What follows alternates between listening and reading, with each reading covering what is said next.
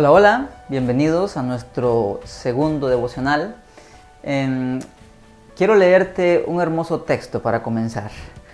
Cuando ores, no parlotees de manera interminable como hacen los seguidores de otras religiones.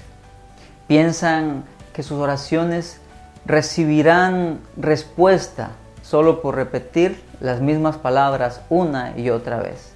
Eso está en Mateo capítulo 6, versículo 7. Habíamos hablado, eh, si recuerdas anteriormente, sobre la importancia de tener un tiempo a diario, a solas con nuestro Padre, o sea, un devocional.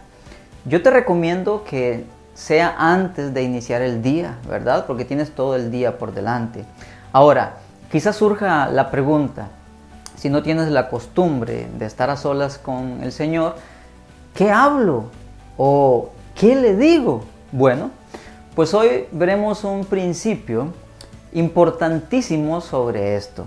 Es como un consejo que el Señor Jesucristo nos da y es lo que no deberíamos hacer cuando estamos en un devocional.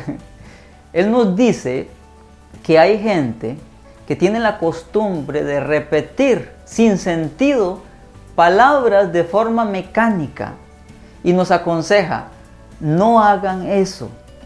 Jesucristo nos dice que no recibiremos respuesta solo por estar repitiendo sin sentido una y otra vez lo mismo.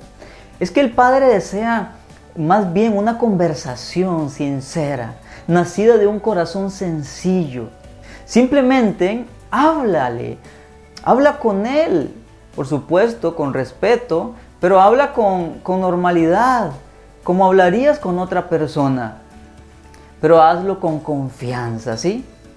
Recuerda, Él es tu Padre. Dile lo que hay en tu corazón, tus necesidades, tus temores. Habla con Él con confianza y sencillez. No necesitas usar un lenguaje elevado ni complejo. Solo hazlo con transparencia y sinceridad. Así que para este día que vas a comenzar hoy, te animo, como nos enseña este versículo, habla con Él. Ponle el día que tienes por delante. Quizás tienes desafíos, quizás tienes alguna cosa que tienes que enfrentar hoy. Habla con Él y ponlo en sus manos. Vamos a orar.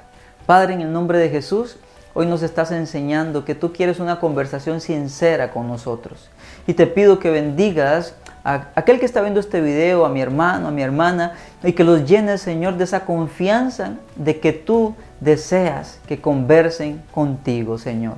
En el nombre de Jesús te lo pido.